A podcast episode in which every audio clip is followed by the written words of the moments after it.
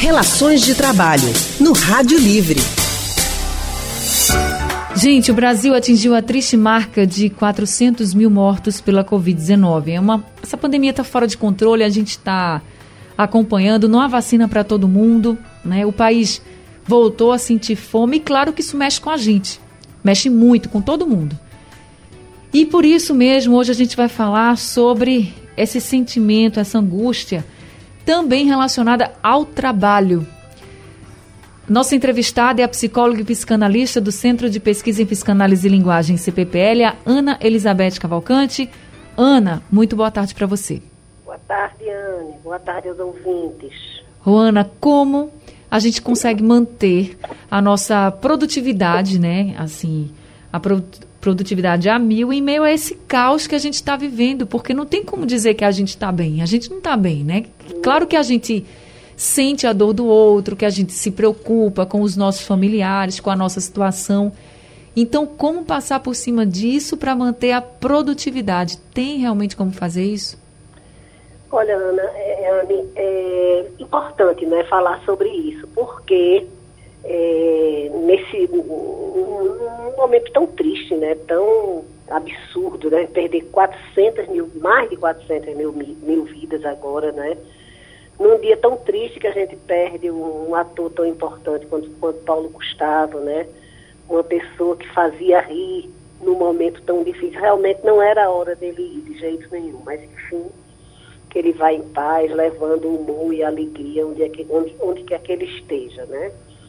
Mas veja, eu escuto muitas pessoas, tanto no, na, na situação de trabalho, nas empresas, nas instituições, quanto no consultório.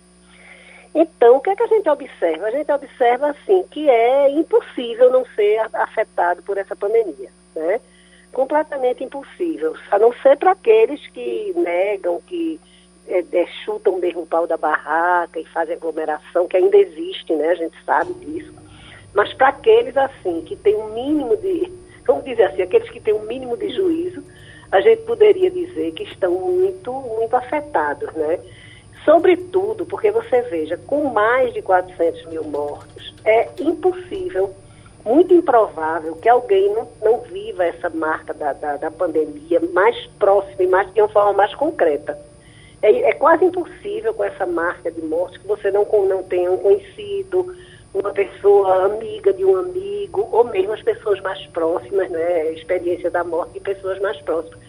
Por outro lado, tem também as perdas materiais, que começam a ficar cada vez mais concretas. A perda de emprego, a perda do negócio, né? Pessoas que investiram tudo, que sonharam com um negócio próprio, então veem suas portas é, fecharem, né? Porque começa a ficar completamente imp, é, impossível de mantê-los, né? Então, é, é, realmente é uma situação que abala todos. E agora de uma forma muito mais, muito mais próxima, muito mais concreta, né? Tanto é que você deve ter, ter visto, né? mas já se fala até de uma, uma patologia, uma psicopatologia da, da pandemia, né?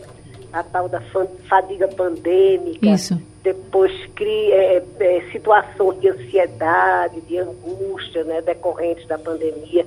Então, tu, tudo isso a gente está é, sujeito e são efeitos que eu acho que a gente só vai se dar conta mesmo do estrago que foi isso para nós, para, para todos nós, com um certo tempo, né?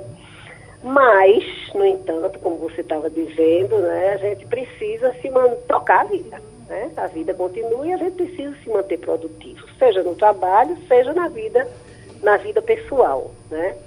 Então, eu penso que a gente pode é, tomar algumas, algumas providências e o, o que eu acho mais importante é o seguinte, tem uma, uma máxima que eu acho muito, é, assim, organizadora, que é o seguinte, acho que a gente tem que tocar a vida não fazendo o que não pode fazer e não deixando de fazer o que pode, o que pode ser feito, né? Porque o que é que a gente observa? Muitas pessoas fazem aquilo que não é para fazer de jeito nenhum, aglomerar, não usar máscara, é, não, não ter os cuidados com o distanciamento, e outras que, pelo contrário, estão ainda trancadas em casa, sem conseguirem dar um passo. Né? Então, acho que as duas situações são muito, é, é, é, são muito inadequadas para esse momento. Eu fico pensando que a gente precisa realmente, a primeira coisa, aceitar que a vida não, era, não, não pode ser como era antes, porque a gente observa muito isso, né? As pessoas com certo ressentimento, às vezes raiva de não poder fazer o que fazia. Paciência, a primeira coisa é aceitar isso. Nós podemos ter uma vida diferente da que a gente tinha antes da pandemia, mas podemos, né?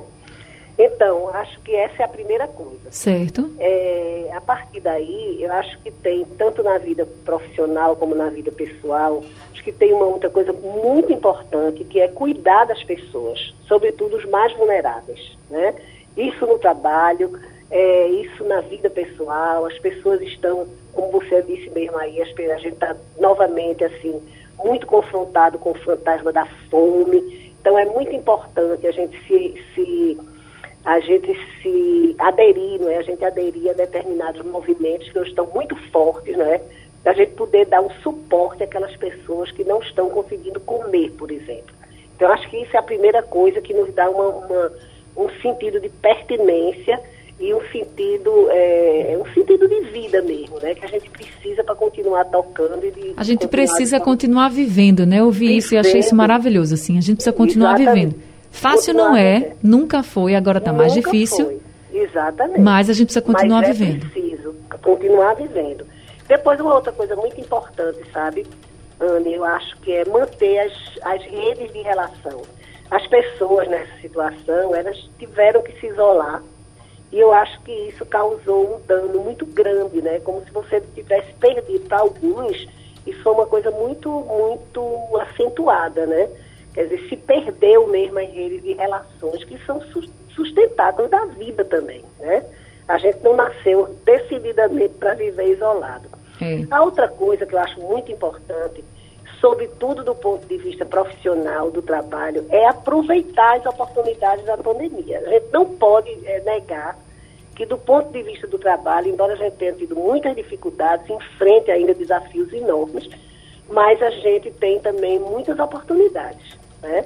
A pandemia nos fez se confrontar com as dificuldades e, com isso, criar é, oportunidades né, de toda ordem.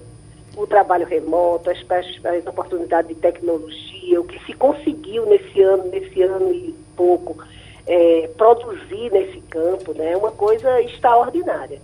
Então, é muito importante estar antenado com essas oportunidades. E a última coisa fundamental, que é se qualificar né, para aproveitar delas, porque a gente sabe que o mundo do trabalho pós-pandemia é, como nas outras esferas também, é um outro mundo. Realmente é um outro mundo. E é bom que seja mesmo, né? Porque também o mundo anterior não era essa, não era essa maravilha toda. A gente só espera que seja um mundo melhor, né, Ana? Melhor, exatamente. Tinha Ana Elizabeth. que precisava ser revista, né?